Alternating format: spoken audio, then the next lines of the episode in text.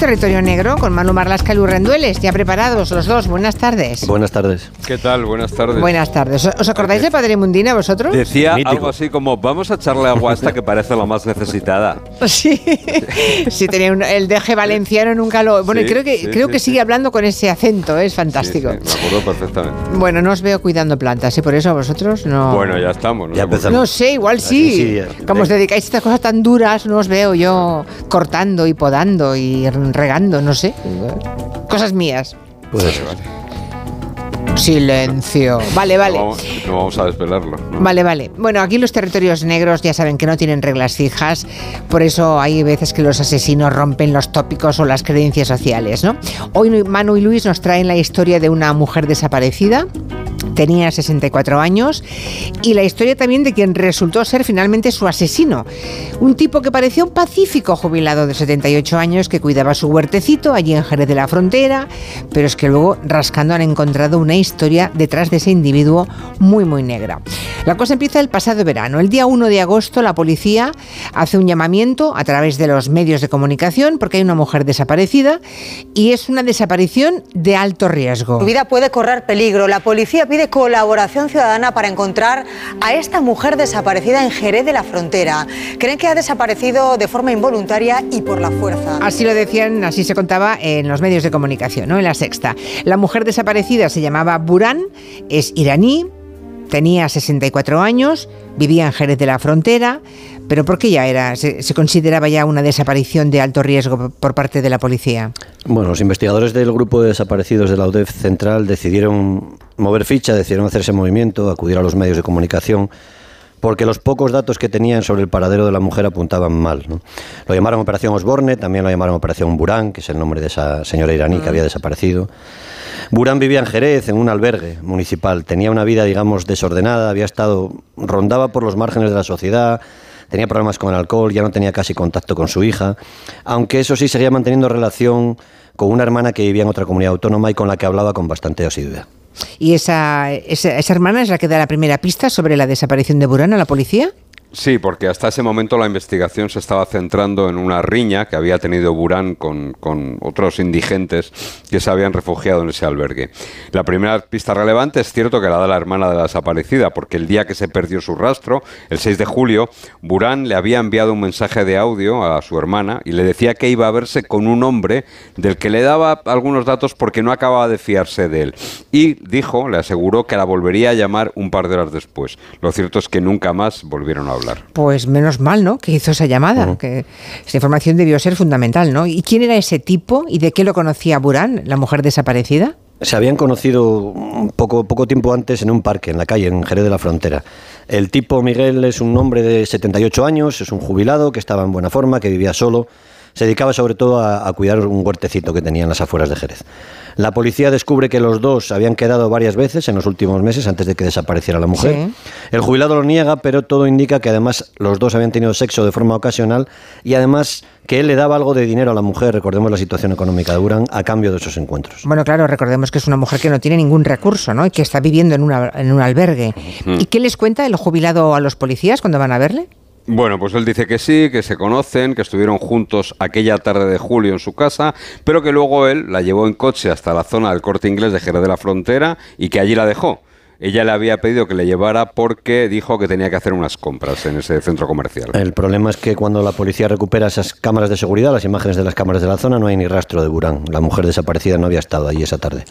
Los investigadores tienen también, poco después, el registro del teléfono móvil de esa mujer que lleva ya desaparecido un mes, y ese teléfono da señal por última vez, digamos que muere en la casa de ese jubilado pacífico. Eh, claro, no creo que sea muy difícil vigilar a un jubilado que solamente cuida de su huerto y que sale en bici, ¿no?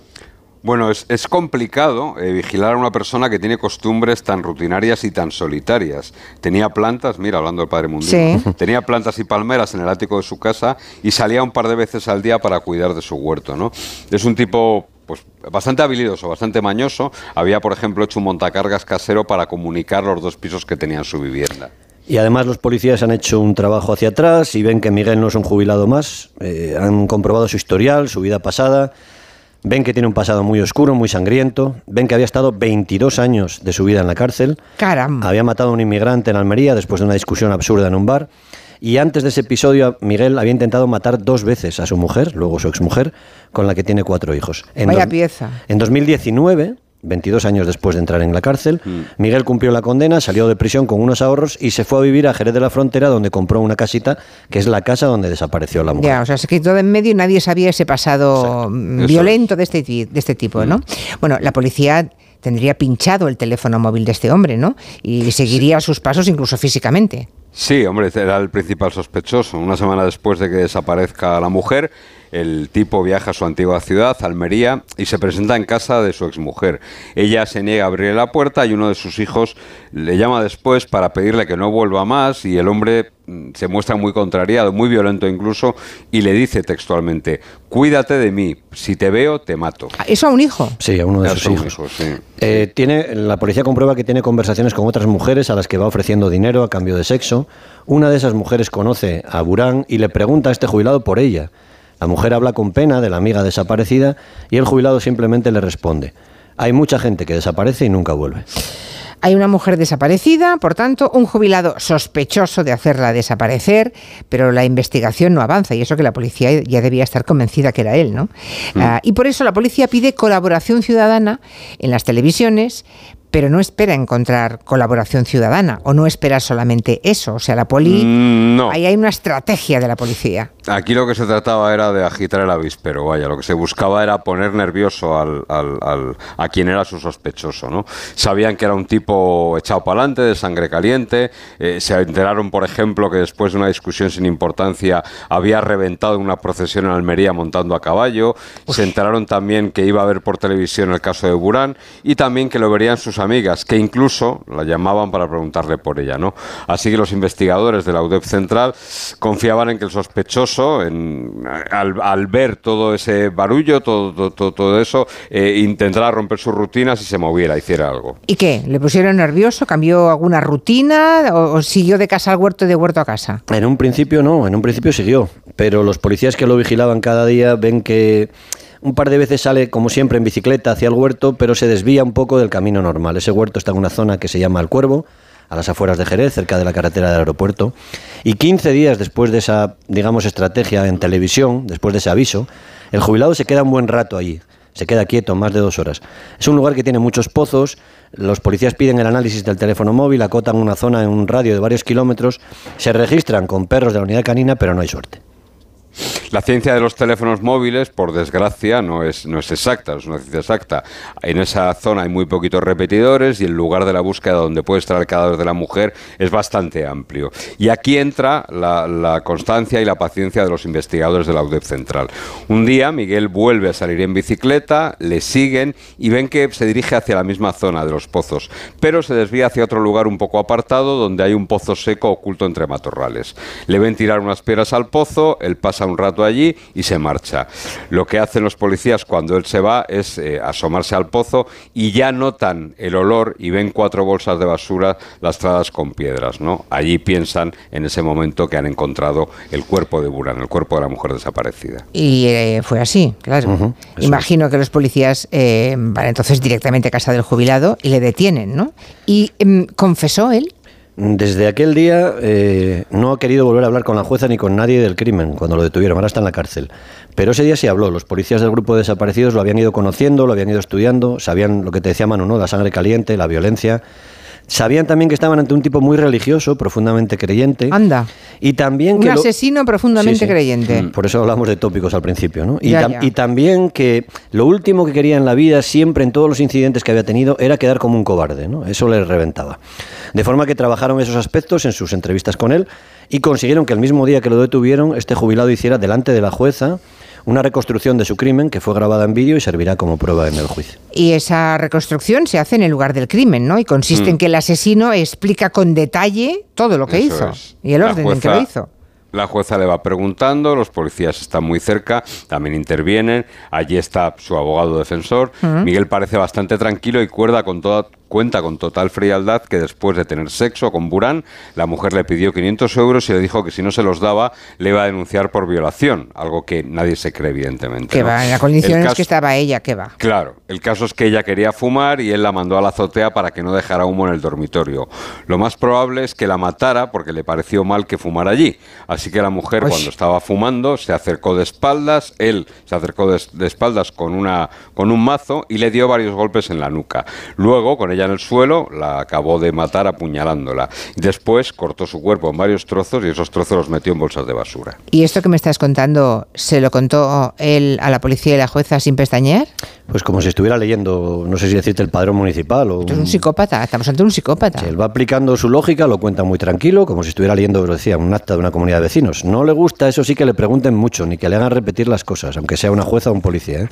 Y hay un par de momentos tensos porque se cansa ante preguntas que le parecen a él obvias, ¿no? repetitivas. Por ejemplo, cuando la jueza le pregunta por qué se llevó el cuerpo de la víctima al pozo, le responde, hombre, no iba a dejarlo en mi casa. Y cuando le preguntan por qué volvió al lugar donde había dejado el cadáver, dice con bastante cuajo que fue allí a echar un rato. No pensarán ustedes que fui a ver si revivía. Les respetó allí mismo a la jueza y a los policías. Madre mía, vaya individuo. Dice que tardó 30 40 minutos en descuartizar a la, pobre víctima, esta pobre mujer.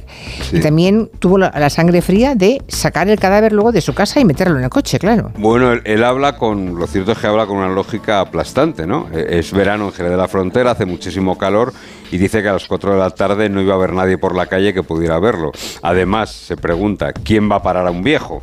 ¿Quién va a sospechar de un viejo que lleva unas bolsas de basura? Eso lo dice él mismo. que está trasladando un cadáver, sí, sí. Vaya individuo, yo insisto, ¿eh? Un viejo, un anciano, un jubilado, pero a mí todo lo que me contáis me huele a, que es un psicópata. Sí, sí, sería muy conveniente estudiar a Miguel en prisión, que nos imaginamos que va a pasar una buena temporada, aunque será difícil porque se está negando a, a comentar ya ningún detalle sobre el último crimen. Vamos a ver qué ocurre cuando llegue el juicio. De momento la policía ha encontrado algunos detalles, digamos, interesantes en el registro de su casa. El jubilado guardaba muchos zapatos de mujer, de varios números, incluidas unas botas del mismo número y modelo que tenía la última víctima y que no aparecieron.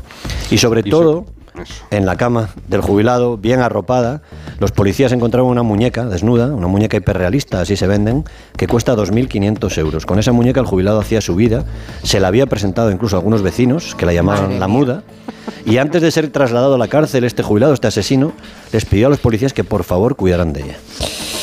Pues, ¿qué edad tiene el asesino, hemos dicho? 78. 78. Ah, que decir la muda. No, no, no. Eh, pues, sinceramente, espero que no salga. No, está hecho un toro, ¿eh? está muy bien físicamente. Pues, sí, sí, no pero parece que tenga Ya, ya, ya, ya. No, no lo parecerá, pero si los tiene... parece que vaya a salir. ¿eh? No. no. tampoco parece que fuera a matar a nadie, ¿verdad?